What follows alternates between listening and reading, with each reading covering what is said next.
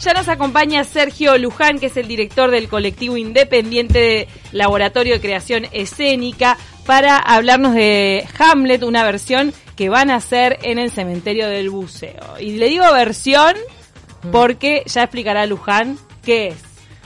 ¿Cómo estás? Buenos días. Muchas gracias por acompañarnos. Gracias. Gracias a ustedes. Este, buen día también. En principio, eh, el colectivo de creación escénica este, se llama Laboratorio de Práctica Teatral. Ese es el nombre. Y venimos trabajando hace ya 10 años en, en el Teatro Montevideano y hace unos cuantos años ya que nos dedicamos al trabajo performativo, es decir, a las prácticas escénicas de corte performáticas y performativas. Esto es entonces no la representación, sino este un tipo de manifestación, un otro paradigma este, estético que implica no la representación o la construcción de una ilusión, sino la puesta de manifiesto de la propia realidad. ¿Cómo es su método de trabajo? ¿También ensayan como en el teatro tradicional o tienen encuentros y a partir de allí surgen improvisaciones? ¿Cómo es que se trabaja?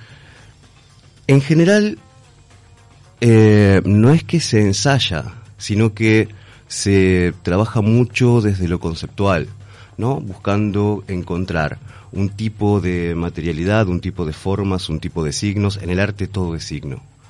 La diferencia entre un paradigma representacional y un paradigma performativo es que en el representacional esos signos están transmitiendo un mensaje y quieren decir cosas inequívocas. En el caso de lo performativo, esos signos son abiertos, se ambiguan.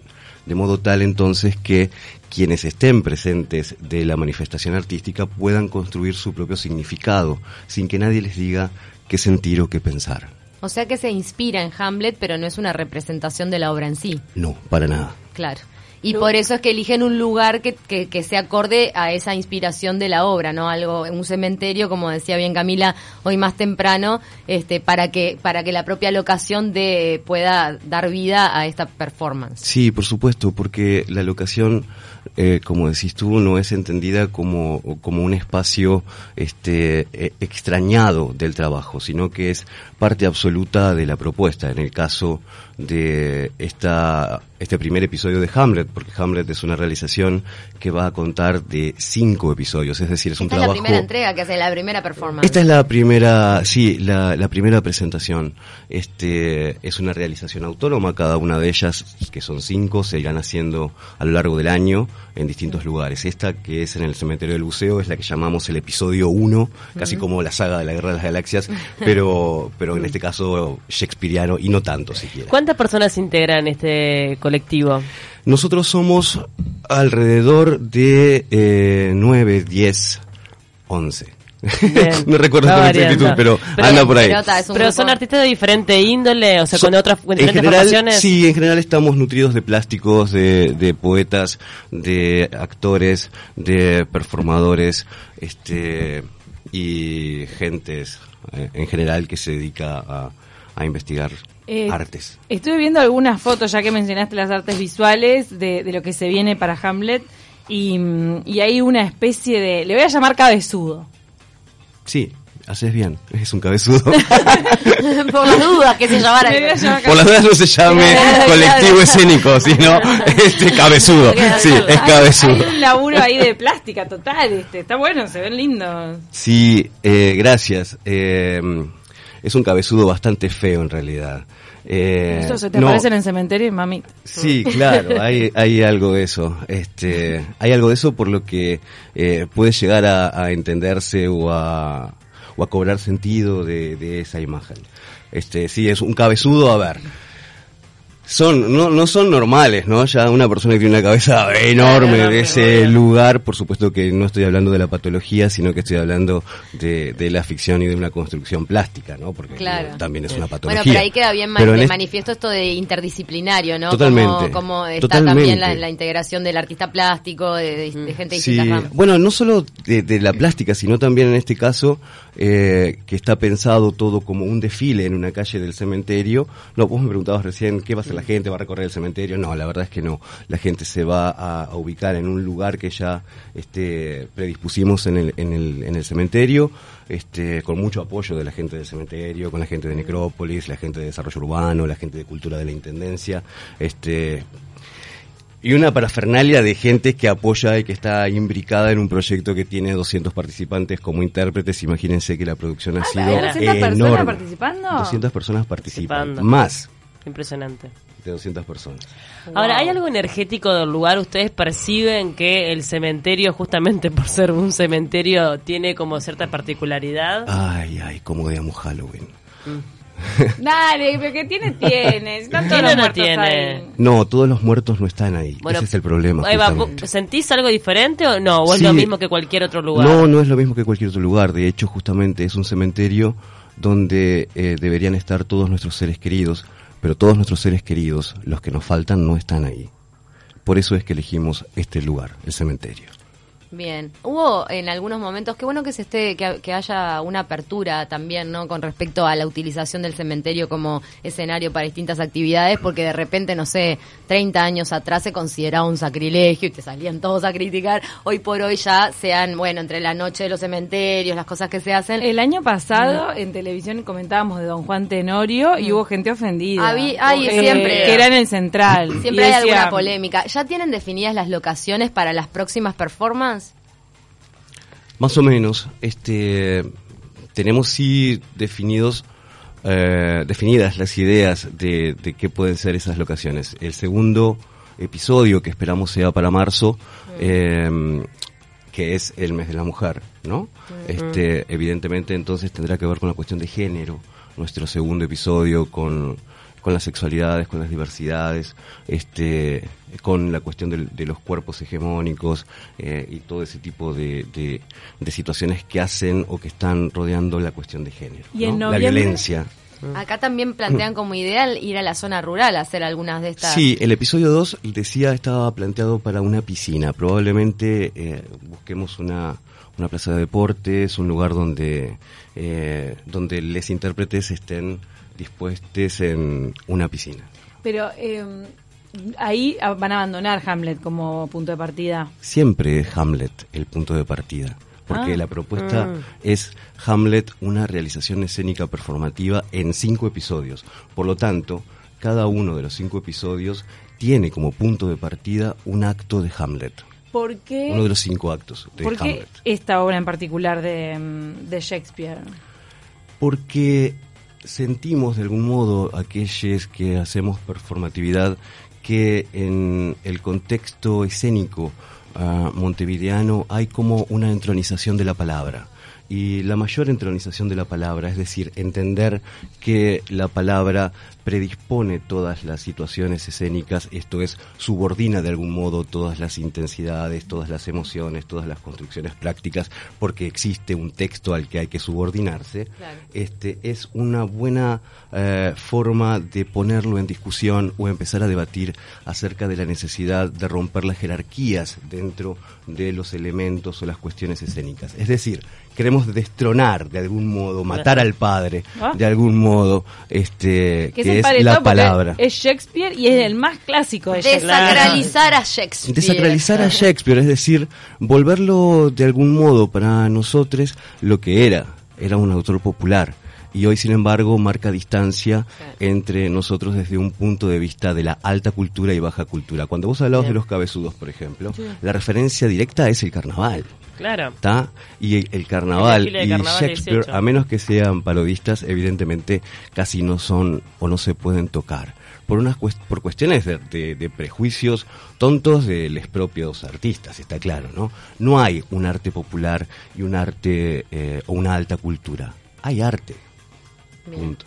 ¿Qué es lo que a ustedes del teatro no les llenaba o satisfacía lo suficiente? Me imagino que va por la línea de lo que decías de cómo te, condicionan los textos para dar este paso de, de, hacer este laboratorio teatral.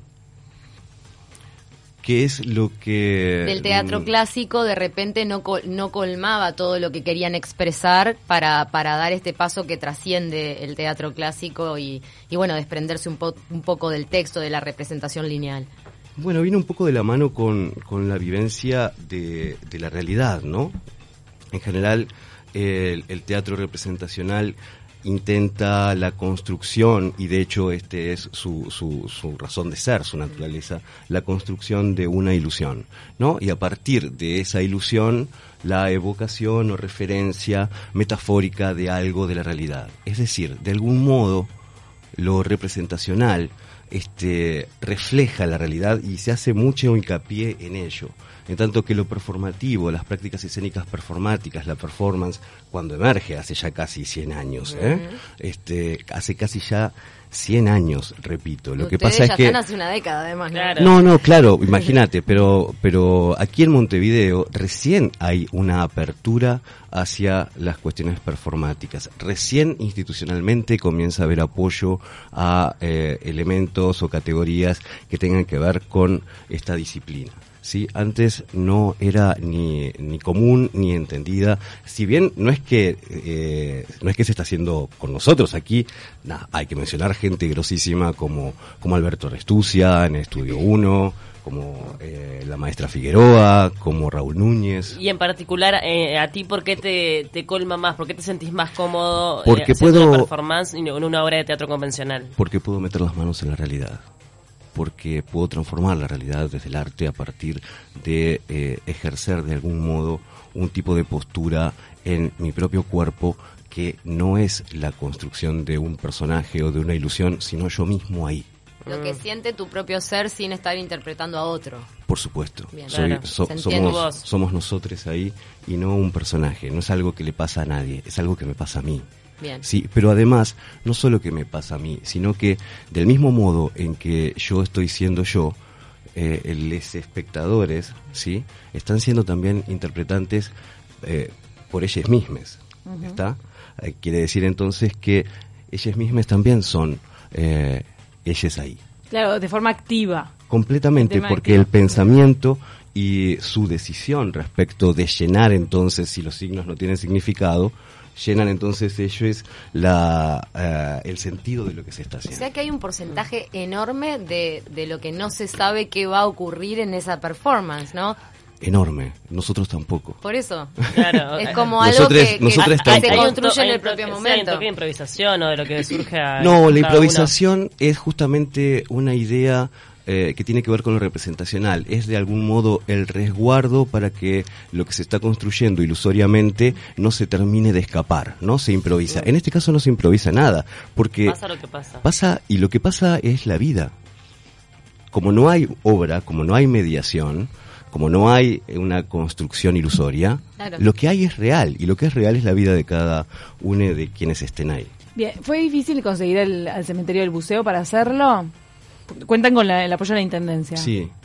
Eh, no, hemos, hemos sido muy bien recibidos por este por, por, por los departamentos eh, de la intendencia, hemos sido muy bien recibidos por, eh, por la dirección misma de- del cementerio, sus funcionarios, eh, quienes además están interesados desde, desde el proyecto, porque claro, en general se entiende desde un lugar sacro, el cementerio, ¿no? Como una cosa que tiene que ver con, con el lugar espiritual, y tiene que ver, por supuesto, con todo ello, pero lo que también es, es un, un espacio donde se produce mucha historia, donde se genera, se resguarda mucha historia, donde hay mucha eh, cultura plástica también, eh, están las, las tumbas en sí, son, ar- Son or- arquitectura, tienen ornamentos, tienen tienen- escultura, tienen pintura, tienen hablar. un montón de esos elementos que son muy interesantes a la hora de considerarlos como un lugar para visitar. Y los espíritus tienen derecho a tener entretenimiento. Me estoy acordando de gente que ahí. están, él Veníamos dice que a- no están. No, Veníamos no. hablando de Halloween. yo lo, ¿Sabe lo qué que digo que Pero capaz que vienen a visitar. lo que digo que lo que digo que no están no son los espíritus sino los cuerpos de quienes han desaparecido eso no están Claro. Ah, no, sí claro. sus espíritus justamente van a ser puestos de manifiesto en nosotros en nosotros porque no es que no están están aquí están presentes lo que sucede es que los cuerpos todavía no aparecen entonces eh, de eso se trata Bien. ¿Va a haber eh, texto? ¿No va a haber? ¿O va a haber? O, ¿Y música también? va a haber texto, va a haber música, va a haber desfile, va a haber todo lo que pueden tener las, las, las distintas disciplinas que se interponen o yuxtaponen en una presentación de esta índole. Sergio. Lo que sí hay es que no hay jerarquía. Bien. No hay nada que esté por encima de lo otro, todo tiene el mismo valor estético. ¿Y tu participación, eh, eh, cómo va a ser? Un caos, yo estoy absolutamente loco en ese momento. Pero vos estás como de director, pero... ¿Qué vas a hacer? Claro. Yo voy a ser de director, sí, este Va a ser es, es ¿Y qué, interesante. qué dirigís en un, en un este, colectivo tan anárquico, entre comillas? La anarquía. Eh, bueno, nada, eh, de algún modo el trabajo de la dirección así entendida tiene que ver con la coordinación. Eh, mi, mi rol es estar al servicio justamente de las distintas creaciones y de las distintas participaciones. Yo lo que trato de hacer es interconectar a cada uno, y, eh, repito, a ver, son 200, más de 200 participantes, 200 intérpretes, es un montón de gente. Entonces yo de algún modo soy el plasma entre todos esos glóbulos. ¿De dónde sacaste tanta gente? ¿Son gente que, que va a talleres contigo? No, ojalá.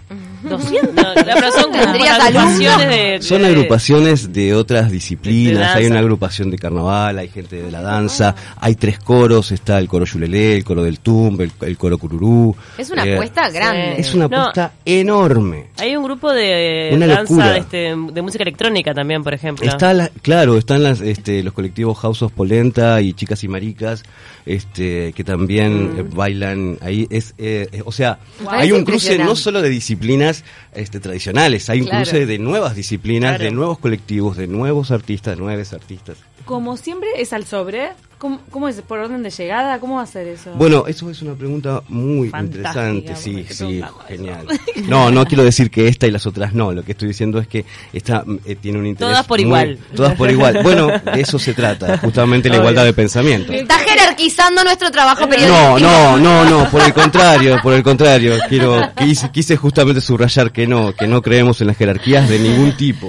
Sergio, ¿cómo hace la gente que quiera ir? Reserva, Hay que porque reservar. eh, eh, eh, ciertamente el cementerio es muy grande, eh, pero hay una capacidad limitada también para el espacio que disponemos de él. Para que se pueda ver también, ¿no? Porque mm, Sí, im- imagínense que habiendo 200 participantes estamos esperando eh, un montón de espectadores. De hecho, en este momento tenemos 300 reservas, en este momento. Pero ¿Y, pará, y la capacidad hasta Porque dónde va? estamos reservando, justamente. ¿Y la capacidad? Y estamos considerando unas 700 personas. 700. Wow. y dos veces no lo puedes hacer. ¿Lo, lo No, una es solo una vez. una única performance Así porque que- no se puede repetir. además. En general no tienden a repetirse, pero nuestro propósito es no hacerlo tampoco. Claro, claro, como un hecho único que sucede en ese contexto, en ese momento y en ese lugar. Wow, O sea que bueno. la gente puede reservar a través de... De un número telefónico que ya te digo porque no me lo acuerdo Bien. porque mi Búsquelo, memoria búsquelo. es un pescado. Bueno, y después se van a venir también las otras performances en otras locaciones, así que quienes estén interesados en ir a esta en el Cementerio del Buceo tienen esta única oportunidad. Bien atentos para esta, eh, esta puesta en escena inspirada en Hamlet. Y la colaboración es a la gorra, entonces... No hay colaboración. Ah. Nosotros eh, entendemos, lo entendemos como cooperación. Creemos que si de algún modo todos construimos el hecho artístico, también el espectador es un productor más de este trabajo. Por lo tanto, coopera económicamente mediante un sobre. No lo consideramos como una colaboración. Es una cooperación. Es una cooperación desde Bien. el punto de vista cooperativista económico. Es decir, si necesitamos un teatro nuevo, unas prácticas nuevas escénicas, también necesitamos otros medios de producción, donde el espectador no venga a pagar por un servicio, sino que sea también partícipe de él, incluso desde lo económico. Bárbaro. Lo, lo pueden seguir en las redes para enterarse de, de los eh, de las performances que se vengan. Sí. Eh, en. Instagram, yo lo sigo. En Instagram, gracias. Este, en llama- Instagram se llama Laboratorio de Práctica Teatral. Sí, Laboratorio de Práctica Teatral. Sí. ¿Y cuál es el teléfono? ¿Lo tenés? Ah, sí, Para las reservas. Ya hay 300, son 700 cupos. Mínimo. que no sí, se por favor, no se duerman. 094-587-603. 094-587-603. Perfecto.